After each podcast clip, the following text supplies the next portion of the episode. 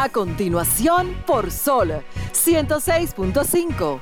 Arquitectura radial.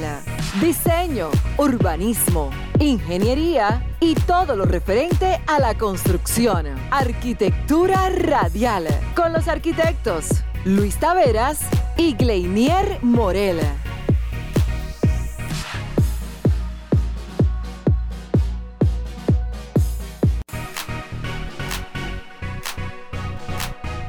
Muy buenas tardes a todos los que nos sintonizan en este preciso momento.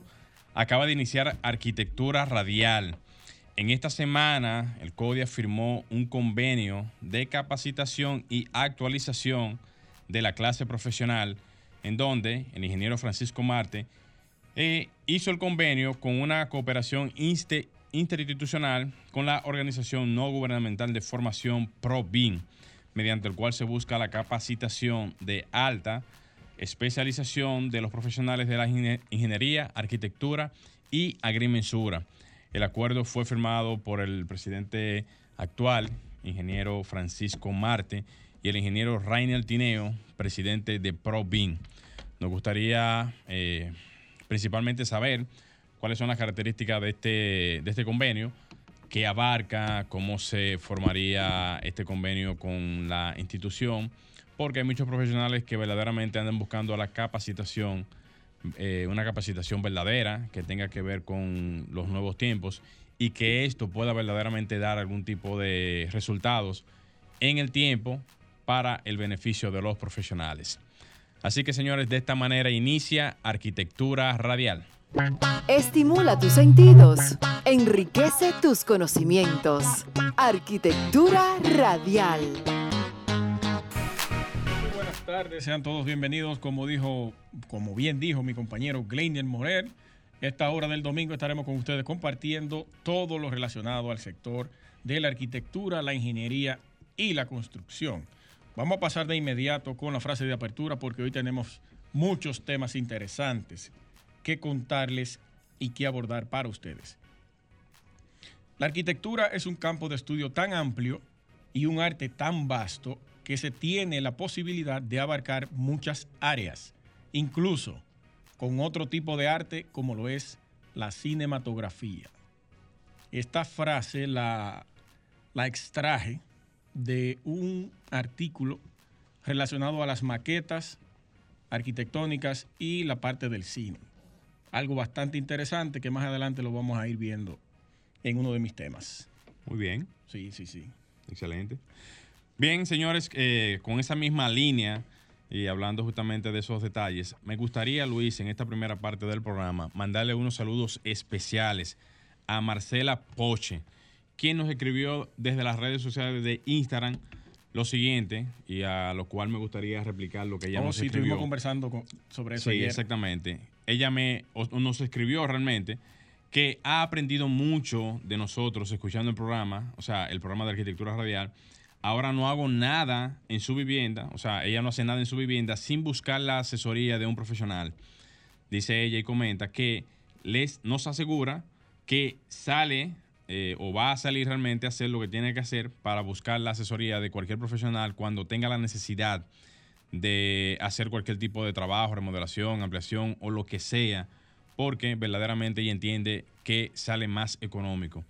Lamenta ella, así lo comentaba en la en el escrito, no haber podido llamar en su momento aquí a los números de cabina para poder hacer algunas preguntas al arquitecto Mayovanés Suazo, quien estuvo con nosotros la semana pasada y por un asunto técnico no pudimos recibir llamadas de nuestros arqueoyentes. Eh, a Marcela Poche, desde aquí, desde aquí, Arquitectura Radial. Mira, tengo eh, le, damos a ella eh, un fuerte abrazo eh, desde aquí. y gracias por su apoyo. Exactamente, ya que eso realmente nos hace ver y nos hace constar de que nuestros oyentes verdaderamente valoran nuestras informaciones y que esas informaciones realmente de alguna manera u otra contribuyen con lo que ellos realmente necesitan. Me, escribe por aquí también la arquitecta Geraldine Abreu. saludos, y un abrazo para ti. Saludos, saludos que, también ella ha tomado la misma decisión que Marcela a través de nuestro programa. Claro, ella es arquitecta y por ende, claro, ese es su, su papel y su rol. Pero antes, antes de, de- Tenemos una llamada. ¿Tenemos llamada? Adelante. Sí, estoy aquí. ¿Quién llama? Vamos arriba. Hola, buenas tardes. Buenas, Buenas tardes, tardes. líder. Gracias. Siempre en sintonía, Antonio Tolentino. Yo quisiera que anote por ahí óleo de mujer con sombrero de Silvio Rodríguez. Perdón, Óleo de mujer con sombrero de Silvio Rodríguez. eso es. No, pues está bien, está bien. Gracias, gracias por su llamada realmente. no sé si se confundió del programa. Sí, es posible que sí. Pero eh, le- Ponle ahí óleo con sombrero de Silvio Rodríguez. Muy bien, muy bien, señores. Realmente, eh, para completar la idea, Luis, cuando tenemos ese tipo de impacto eh, de las personas que nos siguen en las redes sociales, eso da una muestra, señores, de que de alguna manera u otra las informaciones llegan a las personas y de, y de cierta manera edifican cualquier tipo de desconocimiento que se tenga en cualquier área y en cualquier situación. y que este programa fue creado específicamente y especialmente para eso, para comenzar a concientizar a todas las personas que no tienen nada que ver con el sector de la construcción, pero sí que utilizan el sector Constantemente. para Claro. construir sus viviendas que se acerquen a un profesional de la arquitectura Es o de la ingeniería. es Para que correcto. pueda resolverle sus problemas. Mire, otro, otro asunto que tenemos. Ustedes recuerdan, tanto los arqueoyentes, Franklin y usted, Morel, el sorteo que tuvimos acerca de las media becas en la Universidad INSE. Ajá, sí, claro. Hoy me escribió una persona, él se llama José Miguel Lora Santana, que se había ganado una de las media becas hace un año y pico, que fu- cuando fue ese sorteo, Ujú. Pero que la Universidad INSE aún no lo ha contactado para esos fines. Entonces hacemos un llamado a, a las autoridades competentes, no recuerdo el nombre ahora, Francisco. eh, Francisco Medina, Francisco el Medina. arquitecto, director de la escuela de... Atención, arquitecto Francisco Medina. eh, me parece que esa inquietud deben de haberla atendido entonces otras personas, Sí. porque si a esa persona le pasó eso, eh, me imagino que también a otras quizás también. Lo que yo asumo, sin ánimos de, de- de defender ni una parte ni la otra, es que por el, la obvia razón del año pasado, con esa pausa tan larga de... Ellos lo paralizaron. quizás lo, pa- lo paralizaron y lo pusieron en agenda para luego llamar. Eso asumo yo porque fue muy coincidente el evento que se hizo en, en algún momento con relación a las medias becas y luego la posterior situación de la pandemia. Pero vamos Sí. a ver qué pasa. Él incluso me envió la pregunta que hicimos en el momento, que cuál era el edificio más alto del mundo para ese momento. El Burj Khalifa con 828 metros de altura. Ahí está. El líder, vamos a hacer las gestiones en cuanto nos sea posible, hablar con el arquitecto para ponerte en contacto Correcto, con él y correcto. que se resuelva tu situación. Es correcto, es correcto. Así es. Eh, vamos a hacer un cambio, Franklin, y regresamos de inmediato. Señores, no se muevan, que vienen temas interesantes. Estás escuchando Arquitectura Radial. Ya volvemos. Estás escuchando Arquitectura Radial. Señores, continuamos en Arquitectura Radial. Para todos los que están pendientes de sus palabras claves, ya que la semana pasada tuvimos algún problema con las líneas telefónicas, la primera palabra clave del sorteo de pinturas magistral es sobrecoste. Así que ya lo saben, señores, primera palabra del sorteo de pinturas magistral. Y si los arquitectos dicen sobre costo, Bueno, vamos a ver qué pasa. sobrecoste. Está bien, está bien. Mire, eh, cuando venía de camino hacia la emisora, me topé con un trabajo que está realizando el Ministerio de Obras Públicas en el elevado de la 27, Ujú. eh, desde la Leopoldo Navarro, que es donde Sí. inicia, hasta allá abajo, el puente Duarte. Entonces, antes de yo llegar a la Leopoldo, que es donde comienza a bajar, yo dije, "A- apuesto mil a una de que hay un tapón kilométrico en esa dirección. No, oeste-este, Oeste, este. un tapón kilométrico. Así mismo fue. Sí. Ellos cerraron la- el elevado y desviaron a la gente por debajo del elevado. Que tomen la, la propia 27, pero bajo del elevado. Esos trabajos, me gustaría que lo tomen en cuenta. Eso lo ha dicho uno desde el gobierno anterior, no es que estamos tomándolo ahora ni nada de eso. Los trabajos de esa magnitud deben trabajarse de noche. Y anunciaron en la radio. Coloquen una publicidad cada vez que ustedes vayan a hacer un trabajo aquí en Arquitectura Radial. Lo anunciamos por aquí en Arquitectura Claro que Radial, sí. Sin problema. Entonces, o en la- nuestras cuentas de redes sociales o cualquier otra. Me parece que en, la- en las cuentas de, de, de- Obras Públicas la- lo anunciaron. Yo me parece haberlo visto, sí, en la cuenta de Obras Públicas. Sí, pero que de día eso no hay, se que, puede hay que hacerlo hacer. masificado, que, se- que sería lo ideal. Masificar la información porque aquí en el Gran Santo Domingo o en Santo Domingo, que es donde se encuentra eso, es muy puntual esa avenida y es muy puntual el uso del elevado y por lo tanto realmente la gente mientras más información tiene, mejor todavía. Nosotros tenemos la ventaja del toque de queda. Después de las 10 de la noche no hay un flujo de tránsito tan grande hasta las 5 de la mañana. Ah, no, porque los, los costos se incrementan trabajando de noche. Perfecto. Pero ¿y ese desgaste vehicular de combustible, de estrés que recibe toda esa gente que está metida en un tapón que no tiene idea de lo que está pasando allá adelante? Es peor. Entonces sería bueno que eso comiencen a tomarlo en cuenta las autoridades, porque si vamos a avanzar, vamos a avanzar en todos los sentidos.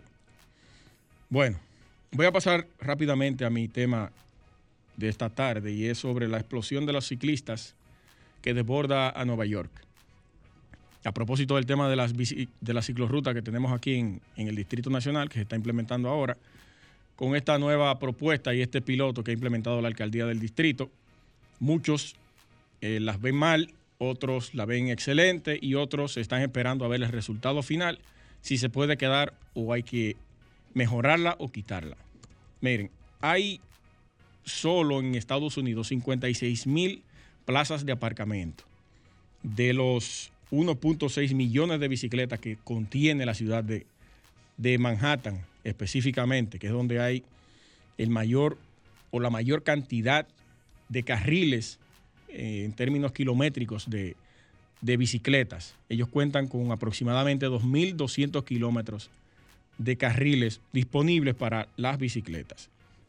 La pandemia, como todos lo sabemos, ha motivado aún más el uso de la bicicleta como medio de transporte seguro, porque utilizar los medios de transporte masivos como los autobuses o los trenes conglomeraban demasiadas personas y esto podía provocar una, eh, una concentración del virus y un esparcimiento mayor de, de, de este. Entonces la bicicleta adquirió un auge, un auge aún mayor en este periodo. Desde los 90, cuando la ciudad se diseñó, o cuando en la ciudad se diseñó el primer programa para incentivar el uso ampliado de, de este medio de transporte, comenzó a aumentar el, el uso de la bicicleta, tanto así que solo en el 2018 se incorporaron 35 kilómetros y en el último lustro, o sea, en los últimos cinco años, se ha aumentado a 530 kilómetros el- el- el- la creación de las rutas para las bicicletas. El 24% de los neoyorquinos adultos pedalea periódicamente. De ellos, casi 800 mil lo hacen eh, regularmente, según un estudio del ayuntamiento para el 2019. Y en el 2017 se produjeron aproximadamente 490 mil viajes sobre las ruedas, sobre ruedas en Estados Unidos, en Nueva York específicamente, cuando para el 2000 solamente se produjeron 150 mil viajes. El aumento del número de los ciclistas de la Gran Manzana dobla el resto de las ciudades del país, con un incremento de un 55% del 2012 al 2017 frente a un 27% el resto del tiempo que ha transcurrido este. La pandemia solamente ha multiplicado estas cifras de una manera de que los trayectos, según el City Bike, que es una de las empresas con más auge y mayor presencia en, en Nueva York, pasó de tener 1.086.410 viajes en marzo de 2020 a 2.520.045 para septiembre de ese mismo año. Una cifra significativa en términos de, del uso de la bicicleta en Nueva York, que para mí es, o más bien, cuando yo pise Nueva York, esa va a ser una de mis rutas. Comenzar a, Andarla en bicicleta. Sí. Recorrer el área de Manhattan, todas las edificaciones importantes, emblemáticas, por ahí y, y darle uso a este medio de transporte tan importante, tan sostenible y que ayuda bastante al medio ambiente eh, en esta parte de- del mundo. y experimentar lo que se siente realmente, Sí. vivir esa experiencia, porque la teoría, como decía Mayo Vanés cuando estaba aquí en el domingo pasado, no es desde un escritorio que tú vas a pensar, idealizar y plasmar ideas y todo eso. E irte al terreno allá y sentarte ahí a, a ver cómo es asunto. Mira lo que ocurrió con la, con la ciclorruta de aquí, la ciclovía, perdón. Hubo que ponerle de los paragomas en algunos tramos de la Bolívar. Que mucha gente ha criticado eso. Por el, pero aún así, brother, se metió una guagua de Sí, pasajeros Una boba de pasajeros. en la ciclovía. Incre- increíble.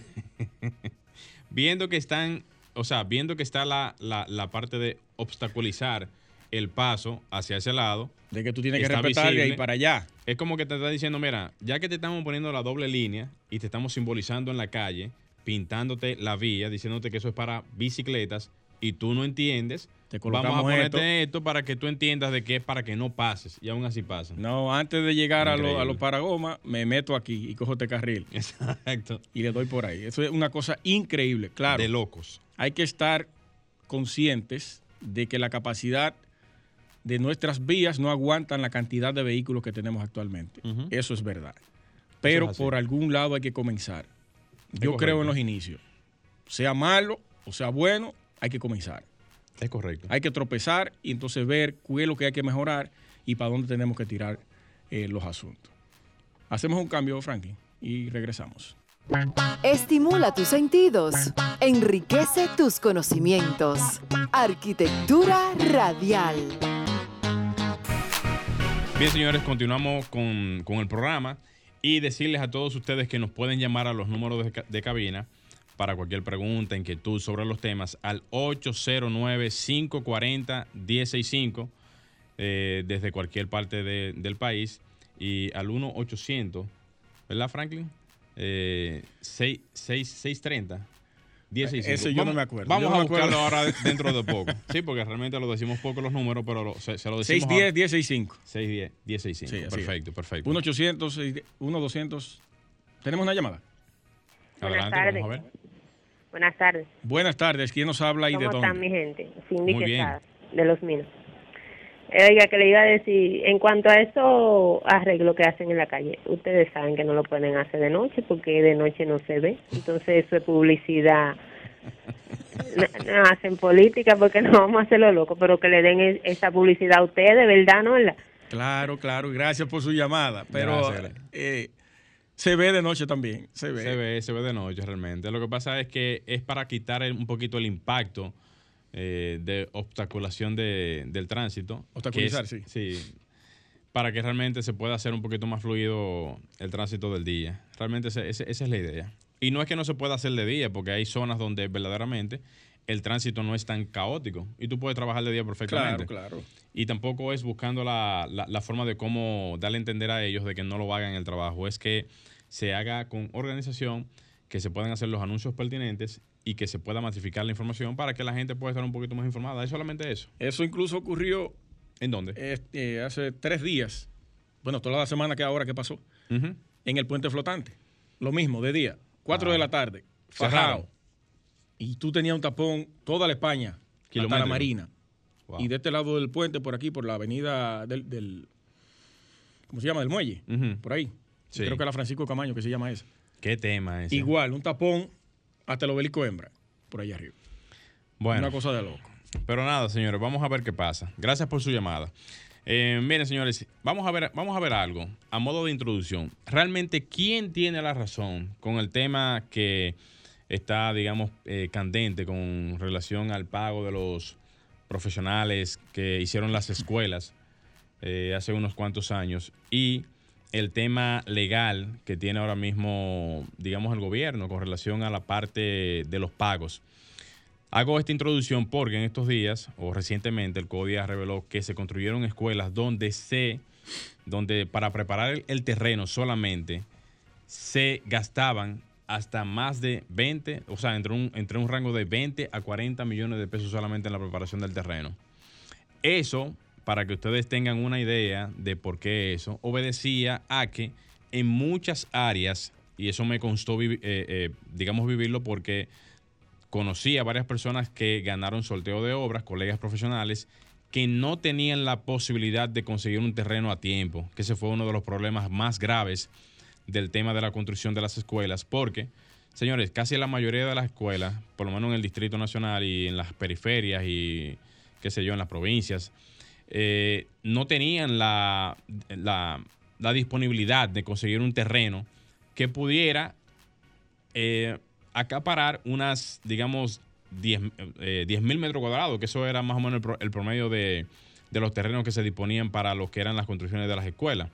Ahora bien, cuando aparecía un terreno en donde no se tenían las condiciones, digamos, favorables, como que estuviese en una planicie, que estuviese en una condición un poquito, eh, un terreno más, más viable para fines de construcción, y tú encontrabas un terreno con todas las condiciones desfavorables, o tú tenías la primera opción que era no aceptarlo, o ya que tú tenías la demanda de la sociedad o de la zona o, en la provincia, donde sea, de necesitar el aula, eh, por consiguiente, entonces tenías que tomar entonces una segunda decisión que era entonces la de tomar el terreno. Ahora bien, en función a eso, es bien, es bien, es bueno indicar que si usted encontraba una condición en donde el terreno tenía una desfavorabilidad, en donde era, era fangoso, había que hacer una remoción de, terreno, quizás tenía a lo mejor una, cierta pendiente, había que hacer algún, algún tipo de muro de contención, preparar el terreno. Señores, eso hace que lamentablemente el costo per se de la construcción se disparara solamente por la preparación del terreno automáticamente más del 25% del total de la obra asignada. ¿Cómo es? Más del 25%. Si la obra era, por ejemplo, de 100 millones de pesos, fácilmente el terreno se llevaba 25 millones de pesos. En la preparación, para, preparación para compensar a construir. Sí, así mismo es. Virgen de la Altagracia. Así mismo es. Entonces, esa parte del terreno, esa parte de la preparación del terreno, automáticamente se hacía parte de la obra, porque es en la misma obra que se está construyendo. Todo lo que se hace en el terreno de la obra es parte de la obra. ¿Y en dónde le cae esa parte del terreno? Esa parte del terreno le cae automáticamente al monto en sí de lo que, de lo que tenía en sí la obra. Entonces, si solamente el terreno se llevaba más del 25% permitido por ley, que es lo que se permite por cada asignación de esos proyectos de escuelas, automáticamente el presupuesto se disparaba. Y en muchos casos, que hay algunos casos por ahí vigentes, el presupuesto se, duplicó al 200%. Eso quiere decir que no solamente se duplicó, digo, no solamente se, eh, eh, se, se, agrandó en la parte del terreno, sino también en las demandas del mismo, del, o sea, del mismo proyecto. Cuando, cuando ese tipo de cosas pasaban era porque quizás la comunidad necesitaba a lo mejor otro tipo de, áreas o otro tipo de espacios, eh, qué sé yo, quizás una cancha o quizás los niveles eh, dispuestos para esa zona eran tres niveles y se necesitaba otro bloque de dos niveles más, por ejemplo, y así sucesivamente. O quizás el terreno no era lo suficiente para lo que era una posible expansión en el futuro. Pero usted no puede contemplar esa demanda porque ya usted tiene un presupuesto establecido. Sí, pero entonces, mira qué pasa. Lamentablemente hay que decirlo así. Todas esas planificaciones que se hicieron con relación a lo que eran los presupuestos se, tomaron como un solo parámetro. O sea, un diseño, un eh, diseño único. Ese es el, primer problema más grave que Exactamente, un diseño único para todos los proyectos en donde no se tenían eh, levantamientos puntuales de todas las zonas y se tomó como referencia un diseño único. En ese momento. Búscate un solar y mete esa escuela y mete esa escuela ahí. Realmente la idea no debe de ser así. debió haber. Ah, bueno, el orden realmente para esto era primero hacer el diseño correspondiente en función al, solar en sí. Pero como no se tenía solar y como no se tenía realmente esa, esa disponibilidad, había que hacer el procedimiento para que fluyera. Por un lado, yo no lo critico porque realmente ahora estamos viendo las las situaciones que se generaron en ese momento, la estamos viendo ahora con relación al tema del el presupuesto y el, no pago de estas ubicaciones o de estos proyectos a los contratistas. Pero en ese momento fue una solución, digamos, eh, esencial para, que el proyecto avanzara.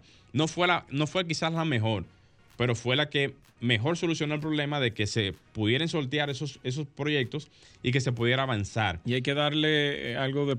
Eh, una herramienta positiva eso, un argumento positivo, y es que no todas las escuelas sufrieron del mismo problema. No, no todas. El caso puntual ahora mismo de los 80 fueron menos los problemas que lo... que lo- Claro, claro, eso, eso, es eso, hay que aclararlo. Lo que Sí. pasa es que e- es bueno eviden- evidenciar la situación per se que se tiene ahora mismo con muchos de los contratistas que están ahora mismo en un, en un letargo para el tema del pago y lo que pasó o cuáles fueron las, las razones por las cuales llegaron a, a estos puntos. Ahora bien, ya que, ya que hemos explicado de cierta manera qué pasó y cómo pasó, también es bueno decir que en algún momento se debieron haber prendido algunas alarmas. ¿En qué sentido? Por ejemplo, si el presupuesto de una escuela costaba 100 millones de pesos y el adicional permitido por ley es de un 25%, es obvio, es claro y no hay que ser adivino para entender que son 25 millones de pesos más. ¿Qué quiere decir eso? Que automáticamente usted ve que la escuela no iba a cumplir con ese requisito, tenía o que llevarla hasta ese punto y hacer otra, otra licitación o otro sorteo eh, o, una venda o lo que sea, hacer el procedimiento legal correspondiente. ¿Para qué? Para que no pasara esto. Porque, señores, ahora mismo por un tema legal, por un tema de, de incoordinación de las actividades, los profesionales de la construcción están pasando ahora mismo la de Caín.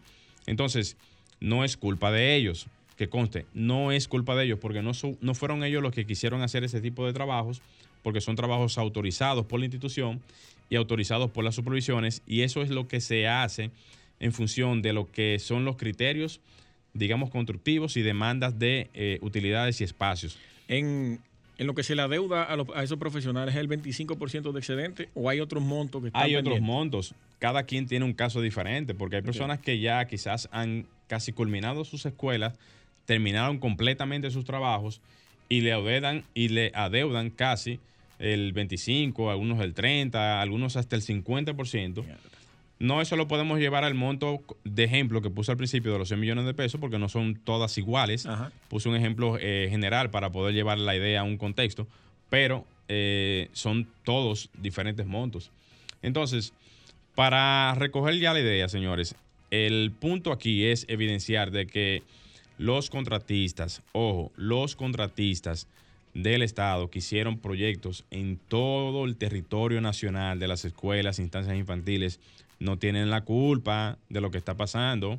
Ojo con esto, ellos simple y pasaron por un proceso de sorteo de obras, se sacaron una obra, esta canalización de esos sorteos se hizo bajo el criterio de supervisión, adjudicación, búsqueda de solar y todo lo demás, ya todo lo que ustedes conocen.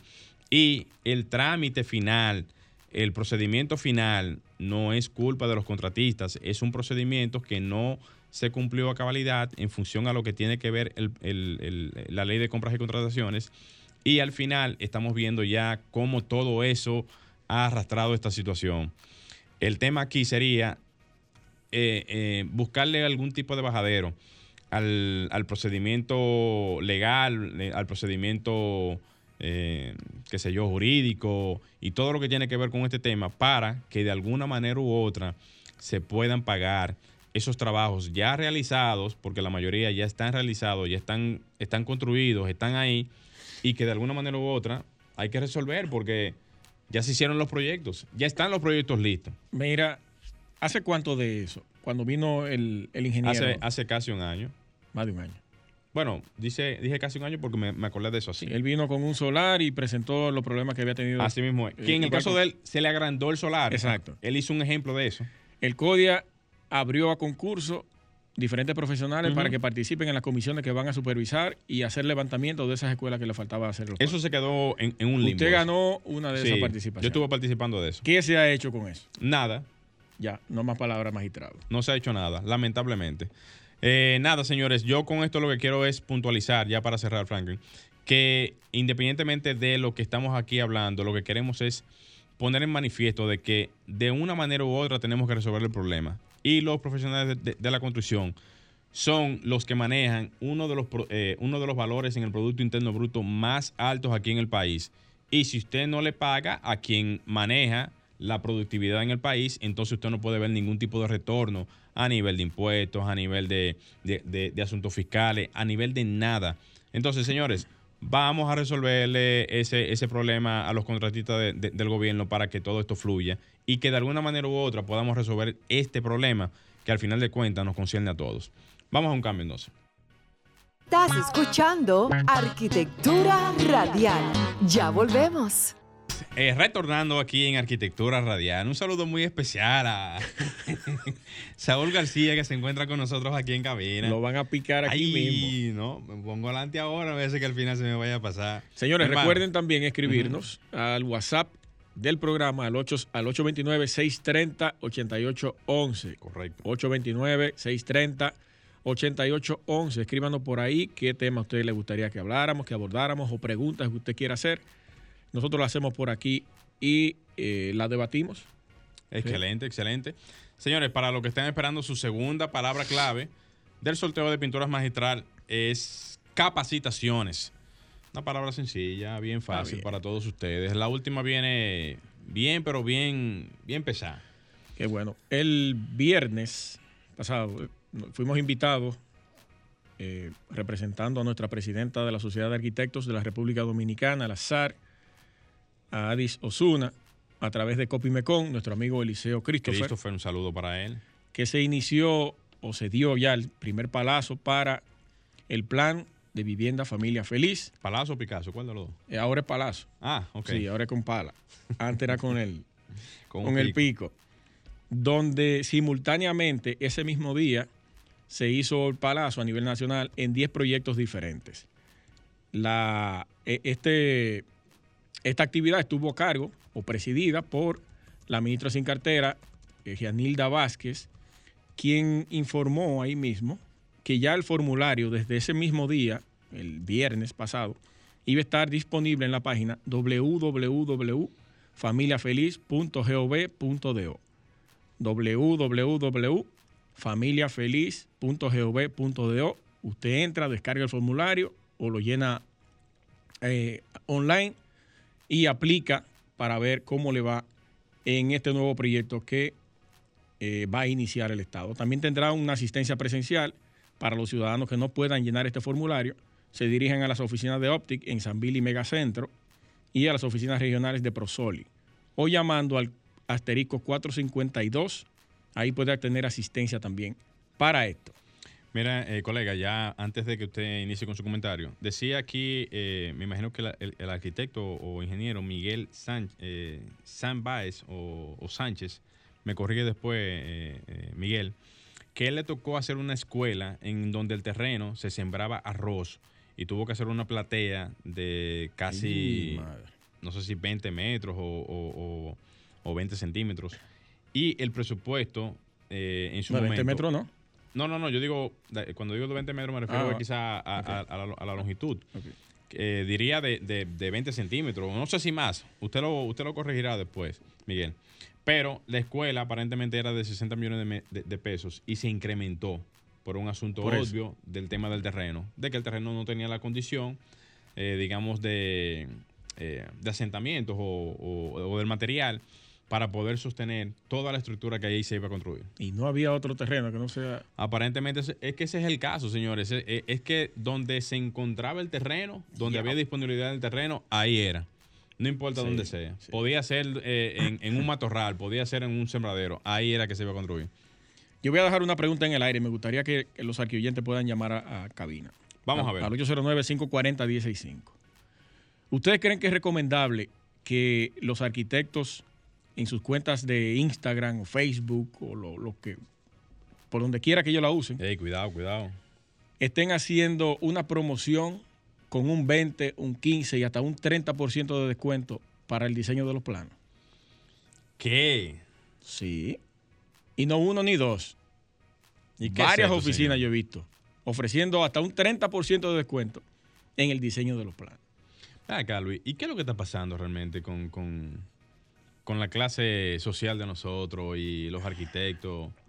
Es un tema complejo ese. yo tengo una opinión muy crítica, muy, muy fuerte, y que a la gente muchas veces no le gusta, pero es la verdad. Externela. Es la verdad. No, ¿Usted, pero sabe, venga usted sabe lo que pasa realmente con el tema de nosotros? Es que nosotros no nos damos a respetar. Y aparte de que no nos damos a respetar, también somos muy individualistas.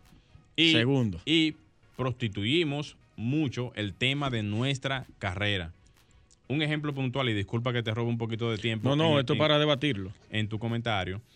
un tema puntual es que muchas veces hacemos los diseños y prácticamente se lo presentamos a los clientes sin hacer el convenio antes de hacer esa presentación de que el proyecto va a tener o, o el diseño va a tener algún costo por diseño y no se hace esa, digamos, aclarando. O sea, Ujú. ese aclarando no se hace.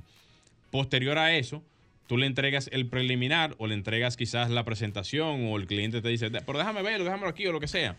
Tú se lo entregas y quizás si él no acepta el proyecto como tal o no se decide hacerlo o no hace algún tipo de acuerdo contigo, si tú intentas cobrar ese diseño posterior a eso, entonces él te va a decir con Tiene un toda- lío ya.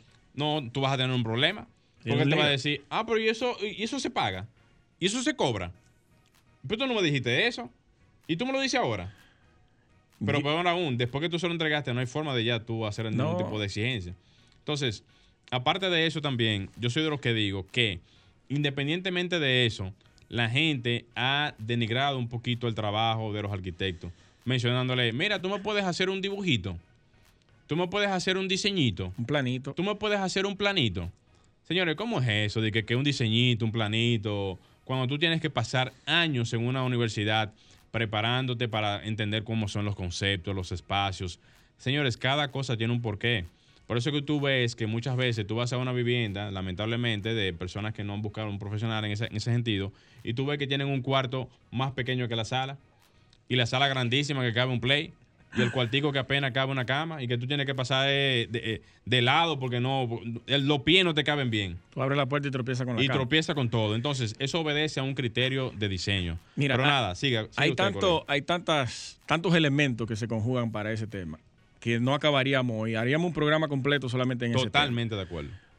La gente aún no ha entendido de que para usted poder iniciar una construcción, para concebir lo que es una vivienda, necesita asesoría de un profesional de la arquitectura, que es quien ve lo que usted va a construir sin ni siquiera haber plasmado nada en un papel o en la computadora. Eso por un lado. Y ya desde ese momento, uno debería ir cobrando. Desde que usted comienza a pensar, ya hay que pagarle. Claro. Cuando nosotros asumamos esa posición, entonces el cliente se va a educar y va a entender cuál es su rol como cliente. Es uno que ha dañado al cliente. Es no uno que lo ha dañado. Como eso que yo acabo de mencionar. ahora. Claro. Cuando tú le brindas un 30% de descuento para un diseño a una gente, ya ellos te, ven- te ven diferente a cualquiera que te dice, dame el 30% adelante para yo No. comenzar a trabajar. Un Black Friday tú estás haciendo. Eso te cuesta tanto. El levantamiento, eh, yo cobro tanto por metro cuadrado de levantamiento. No, pero que te voy a dar el diseño, no importa, eso es un trabajo aparte. Claro que sí. La movilización suya, eso es dinero. Claro. Es todo, señores, todo. Y cuando uno no comienza a entender eso, desde el inicio de que comienza a pensar, vamos a caer en lo mismo. El cliente no va a tener respeto para pagarte. Y te va a pedir, como usted dijo, ah, déjame ver el diseño, envíamelo por PDF. Sí. No, ya yo no quiero trabajar más. Sí. Pásalo, pasa a un maestro. Déjalo así, que yo realmente, mira, yo no estoy en eso ahora. ¿Y cómo tú vas a cambiar de opinión tan rápido si tú estás en eso? Se lo va a pasar al maestro. se lo va a pasar a alguien más. Señores, es, eh, o sea, somos nosotros los que hemos llevado realmente a los clientes a ese tipo de, me- de- de mecanismo. Eso es, eso es algo. Yo tengo un ejemplo, pero a mí se me olvidó. Ahora tal vez me recuerdo ahorita. ¿Qué me pasó? Yo paralicé el trabajo. Mm. Lo paralicé total. Porque él quería llevarme a su terreno. A su terreno que ya parece que estaba acostumbrado a hacerlo con diferentes Sí. profesionales. Y yo lo paré en seco. No. Esto, esto, esto, esto y esto, esto. Ojalá yo no tenga un peso en los bolsillos. Ah, Yo no me doblego. Si yo dije algo, eso es lo que hay. Ese es el problema también. Claro. Por la necesidad, hay muchos profesionales que se doblegan y los respeto. Claro, respeto claro. eso.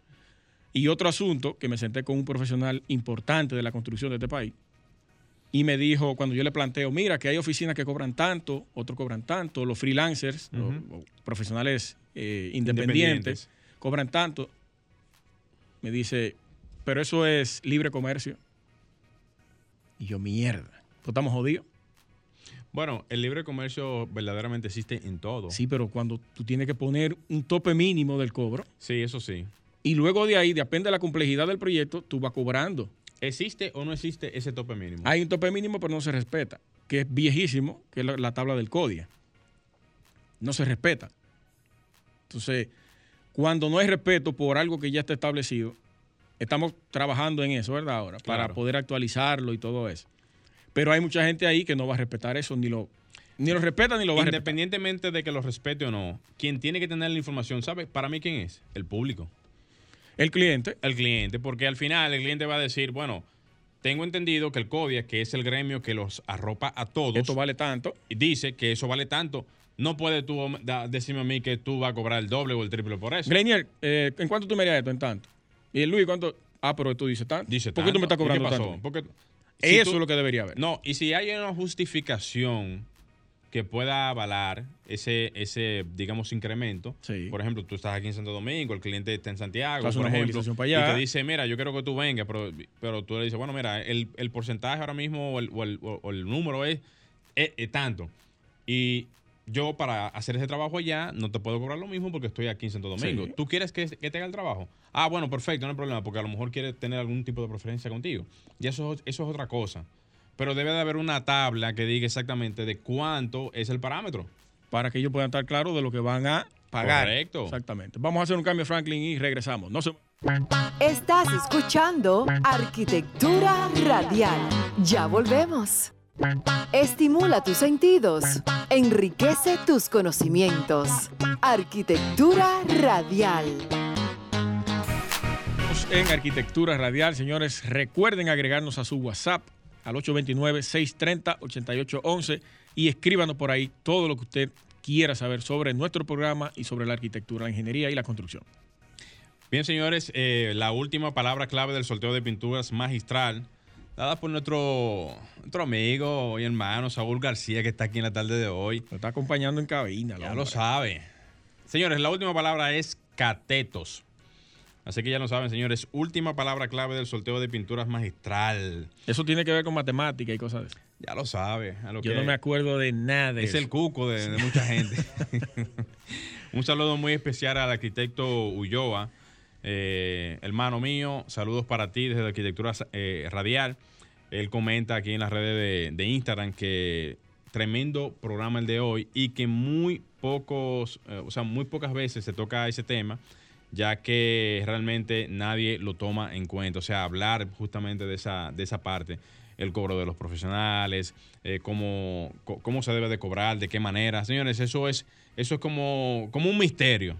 Yo no entiendo todavía por qué, lamentablemente, no ha habido una posición eh, referente a este tema directamente del CODIA.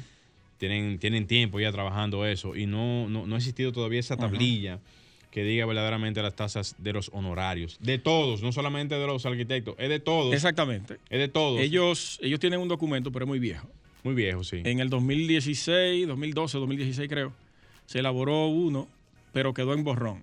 Sí. No se, no se, actual, no se promulgó dentro de- de- del CODIA ni nada de eso. Yo diría que así como se actualiza el costo de los honorarios profesionales de los médicos, de los abogados, de hasta de los trabajadores de la construcción, señores, hay que actualizar los, los, los montos de los eh, profesionales también de, o sea, los arquitectos. los salarios, salario mínimo, No, el salario no, de no, y no solamente los salarios, sino los costos operacionales, así como, por ejemplo, los, me- los metros cuadrados de, de- de diseño, de construcción. construcción. Hay que actualizarlo. ¿Por qué no hay que actualizarlo? No, yo digo salario es porque Ah, el perfecto. Ministerio de Trabajo Hola.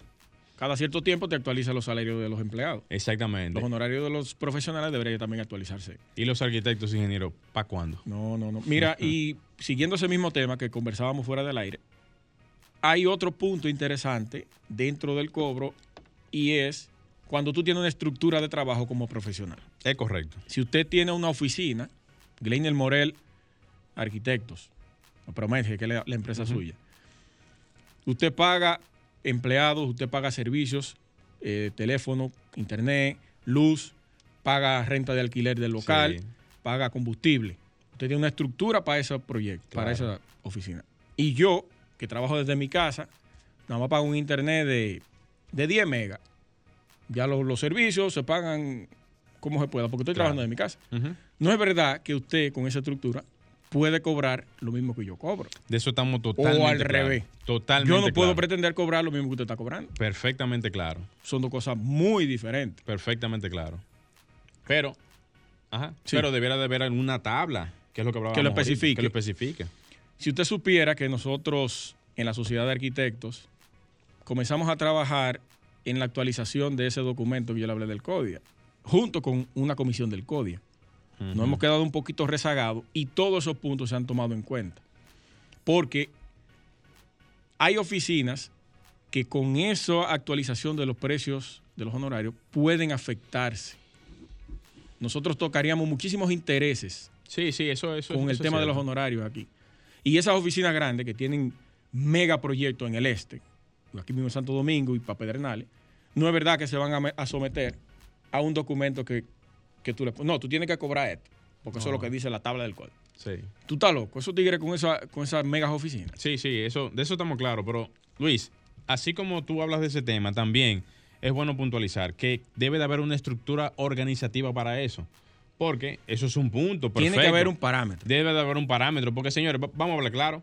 Si tú haces una especialización, que era lo que hablábamos ahorita, Sí. y tú eres un arquitecto con un máster, y tienes una especialización y todo lo demás, y tú estás especializado para eso, tú tampoco puedes cobrar lo mismo. Ese Porque es otro supone- punto también. Se supone que tú estás capacitado para trabajar en un área específica y por lo tanto eso tiene que tener algún costo extra, como exactamente los médicos. Médico general, médico internista, Especialista, cirujano, así- neurólogo. lo mismo, exactamente lo mismo. Entonces, ¿por qué no se hace exactamente lo mismo? Yo diría que no hay un interés. Sí. Exactamente. Exactamente. Exactamente. Claro, claro. Sí, lo que dice Saúl, que si tú eres especialista en una, en una cosa, por ejemplo, eh, en la parte sanitaria, que muy poca gente trabaja esa parte aquí, eh, de, de tuberías y todo eso, y tú tienes la posibilidad de cobrar por tu especialización, señores, eso tiene su costo. Y el amigo nuestro, el ingeniero eh, sanitario De Sigisa. Sí, Sigisa, exactamente. Sigisa. Sigisa. Saludo para él donde quiera que se encuentre. Él se especializó en un área de, de la parte de drenaje y aguas fluviales. Y esa es su especialidad, entonces, Un monstruo. Hay que buscarlo para eso. exactamente, eso es correcto. De eso se trata. Nos vamos con la llamada del. Vamos arriba. Pintura. Vamos a ver quién es el ganador de hoy. Comunícate 809-540-1065. 1-809-200-1065 desde el interior sin cargos. 1-833-610-1065 desde los Estados Unidos. Sol 106.5, la más interactiva. Buenas tardes. Aló, buenas. Buenas, buenas tardes. Sí, ¿cuál es tu nombre? ¿De dónde nos hablas? De Santiago, de Santiago de la Mella. Repíteme, por favor.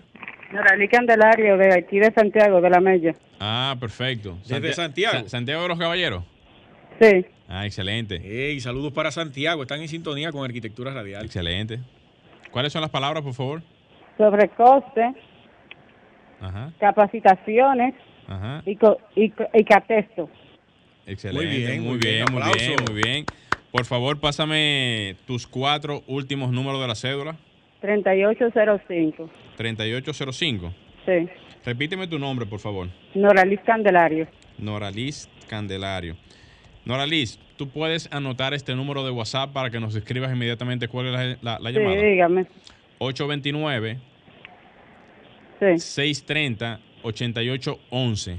Por favor, escríbenos por ahí, inmediatamente cuelgues, porque te vamos a pasar la información de dónde recoger tu cubeta de pinturas magistral. ¿De acuerdo? Ok.